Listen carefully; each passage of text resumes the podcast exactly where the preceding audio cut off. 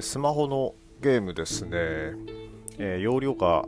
少ない、えー、64ギガしかないってことでですね、えー、最近のゲームだんだん容量が大きくてですね、あんまり入れられなくなってですね、えー、最初新日コレクションなんてのももう消しちゃったりしてですね、今まともに起動できるのが、えっ、と、新日 SS、えこちらとですね、FGO フェイトグランドオーダー、ぐらいなんですね。えー、でそのフェイトグランドオーダー、えーとですね、こちらの方でついにですね、えー、水湖伝、えー、こちらに関するイベントが始まってしまってですね、いやまあ新キャラとして、えー、古円釈将軍、こちらがですね、えー、収録、新規収録されるということでですね、いやもともとこの FGO を、えーと、始めたきっかけもですね、1年ぐらい、えーと面白いだろうなとは思いつつ見送ってたんですけども、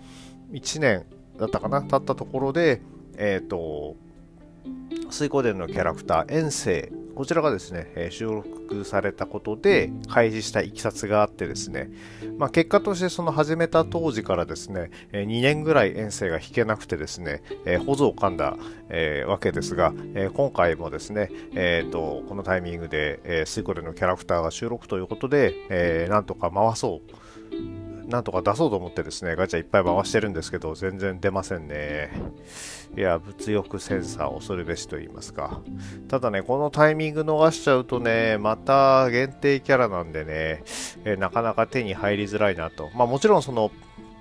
このフェイトグランドオーダーにあり、よくある話でですね、えー、古円釈将軍がなぜかその、えー、女体化されてるっていうところですね、突っ込みどころはいっぱいあるわけですけれども、えー、それでもですね、えー、その水湖伝という物語をベースにしていろいろやってくれてるっていうのだけでね、あのね、どちらかというとその三国志とかに比べますとちょっとマイナーな感があってですね、まあ、物語自体もですね、えー、かなりその、えー、とっつきにくい部分も正直ないわけではないんですけども、それでも、えー、小さい頃に、えー、読んで、えー、108人の英雄に憧れた、えー、そんなものをですね、題材に、えー、話が進んでいく中で、えー、ぜひともですね、今回のその講演尺、えー、なんとか弾きたいなと思って、えー、頑張っている次第です。まあそんなわけでその小さな頃に好きになったものっていうのはずっと、えー、好きなままで居続ける、えー、それが私にとってはね、その水光年であったり、えー、プロレスだったりするわけでね、まあ今日もプロレスのお話をしてまいりましょう。大好評最強ワイルドにホゲホゲと。この番組は多感な時期にプロレスと最強スーパープロレスファンレッスラーに出会ってしまったハッスルジョボが長い年月を経ていろいろ悟ったつもりで全く悟れていないプロレスのあれやこれやについて好きに喋ってしまうポッドキャストです。えー、本日、えー、225回目はですね、えー、全日本プロレス、えー、三条で行われます、えー、こちらですね、えー、全日本プロレス、え、50周年記念大会 in 三条王者の魂、え、こちらですね、えー、をの、えー、プレビューを行っていきたいと思います。えー、あの、えー、ここでですね、10月22日ですね、行われるのが、えー、大森さんと、え、宮原健と、こちらのですね、三冠戦が行われるということで、えっ、と、私、ハッスルジョブもですね、えー、なんとか、えっ、と、生観戦しにですね、密航することが確定しておりまして、ええ、頑張っていきたいと思っております。え、では、え、試合順がちょっとまだ出てないので、大体の、まあでもこんな流れかなっていうのは見えてますんでね、こちらで見てまいりましょう。えー、タッグマッチ、えー、田尻二木拓郎 VS イザナギブラックメンソーレということで、えーと、新潟出身の、えー、二木拓郎選手が、えーと、こちらに、えー、加わっております。えー、二木選手、あの昔そのあの全日本プロレスで、えーとオンえーとえー、無観客で試合してた時にですね、あの大森北斗選手があの5分間の、えー、タイトルっていうのでですね、えっ、と、引き分けたら、えっ、ー、と、ダメっていうやつで、5分間で勝てるかどうかっていうのがあって、えー、第1、えー、確かね、4回全部でその試合やってて、最初、えっ、ー、と、花見選手やって、えー、次、三木拓郎選手やって、えー、その後、えっ、と、えー、えっ、ー、と、あ、ダメだ。名前出てこない。えっ、ー、と、えーと、リル・クラーケンの中の人ですね と試合をして、えー、最後、え、田村ダンと引き分けて、え、終了ということでですね、えいろんなチャレンジマッチということでですね、あの外からとやった時にもですね、えー、と上がってたわけですね。まだ当時はフリーだったのかな？でもその後、えーと、ニッキー選手、えーと、2AW に上がって、現在ではね、そのそれこそ先ほど名前の出た花見選手とのタッグで、えー、チャンピオンということで、いや 2AW は本当ね、タッグとはいえ、かなり若手がしっかりベルトを持ったりできるということで、えー、非常に、えー、素晴らしい環境かなというふうには思っております。えー、まあ、でもそれ言ったらね、ほぼ同時期の、えーえー、レッスル1からね、えー、でデビューしててた、えーと、本田隆起選手もね、えー、全日本プロレスで、えーと、チャンピオンやってますんで、まあ、あの頃の若い世代っていうのはかなり、えー、頑張っているのかなというふうに思いますね。えー、試合自体はね、その、えー、田尻さんとタッグを組むということで、えー、何か、えー、掴んで、さらにですね、えーと、ブレイクしてくれるといいかなというふうに思っております。イザナギブラックメンソーレ、えー、このね、伏せ物相手にどういう風な戦いを見せてくれるかっていうのが注目になると思います。えー、シングルマッチ、石川修司 VS ライジング隼人ということでですね、えーえ、前回の後楽園ホール大会で、え、立派にメインを務めた、え、ライジング隼人選手ですが、ここでいきなりのまた試練、え、超でかい相手にですね、え、どのように立ち向かっていくのか、え、あの現場表を覆してですね、え、かなり、え、すごい、え、好勝負を見せてくれただけにですね、え、この後、え、今度はじゃあ体格が全然違う、えー、普段から、え、手を合わせていない選手と戦った時に、え、どうなるかっていう、ここがね、一番の正念場にはなってくると思います。石川選手もね、えー、と逆にこの小さい選手と戦う時っていうのはですね、もともとね、石川選手がその DDT にいた頃っていうのは、えー、周りの選手とかね、全部自分より小さい選手ばっかりやったわけで、えー、そういう選手たちとの戦いというの、戦い方というのはですね、えー、もうお手の物だと思いますのでね、えそういったことを踏まえて、えただ、えせっかくのシングルマッチですんでね、楽しませてもらえたななと思っております。えー、タックマッチ、斎藤潤、斎藤麗 VS、えー、佐藤光、田村ダンということで、えー、斎藤ブラザーズが、えーと、アジアタック王者と戦いすることになっております。えー、アジアタック王者、えーと、この後ですね、えー、すぐ、えー、アジアタック選手権試合が控えておりますので、えー、ここでね、そう簡単に負けるわけにはいかないと思うんですけれども、まあ何しろ世界ダックにも、えー、一気に挑戦して、そしてさらにブードゥーマーダーズにも入った、えー、斉藤兄弟ということでですね、えー、勢いの方、勢いとしてはかなりあるのかなというふうに思わされます。えー、まあ、ただね、あの、悪さが過ぎて、えー、反則負けなんていう可能性もちょっと出てきてしまうのでね、えー、そこだけ、えちょっとあんまり反則負け続くとね、強攻めにもなってしまいますけれども、えっ、と、格を落とさないで、えっ、と、お互いの試合がちゃんと終わるためにはですね、え反則決着っていうのも、えまあ、うまく使っていってほしいなとは思うところで、さあ、この日は一体どうなってしまうのかなというところです。まあ、ただこの日はね、そんなにブードゥーマーダーズのメンバー他にいないので、まり心配しなくていいのかな。うん。そう、ちょっと、えー、話それるんですけれども、そう考えるとですね、この日、あの、斉藤ブラザーズがブードゥーマーダーズ入ってなかったら、諏訪魔さん、1人ブードゥーマーダーズで試合しなきゃならなかったわけで、やっぱりここはね、あの、団体内に、えっ、ー、と、同じユニットがいるっていうのは、えっ、ー、と、諏訪魔さんにとっては非常に、えー、安心できることなんではないでしょうか。走りタッグマッチ、えー、グングニル・オブ・アナーキー VS、えー、全日正規軍の一戦ですね。全日本体か。こちらの一戦になっておりまして、えー、とこちらは、えー、芦野翔太郎、本田隆起、えー、児玉悠介、えー、立花聖吾 VS ジェイク・リー、青柳優馬、青柳敦樹、大森北斗ということでですね、まあ本当に1年前と比べたらだいぶ景色が変わっているなっていうのが、えー、見える軍団になっておりますね。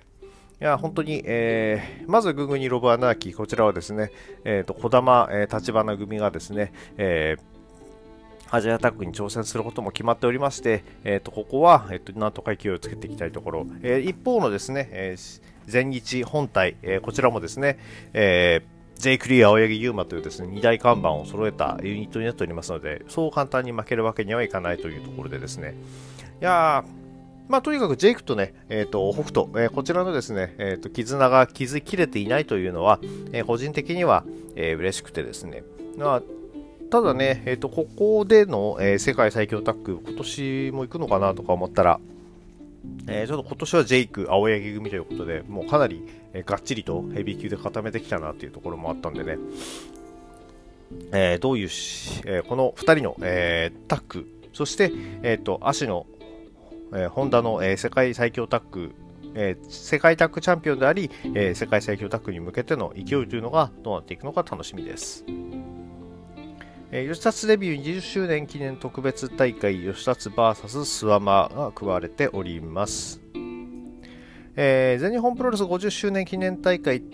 記念特別大会 in 三条六二択マッチということで、えー、淵正信、大仁田敦、安西優馬 VS 新崎人生、井上正雄、井上亮ということで、えーと、ダブル井上がコンビを組んで、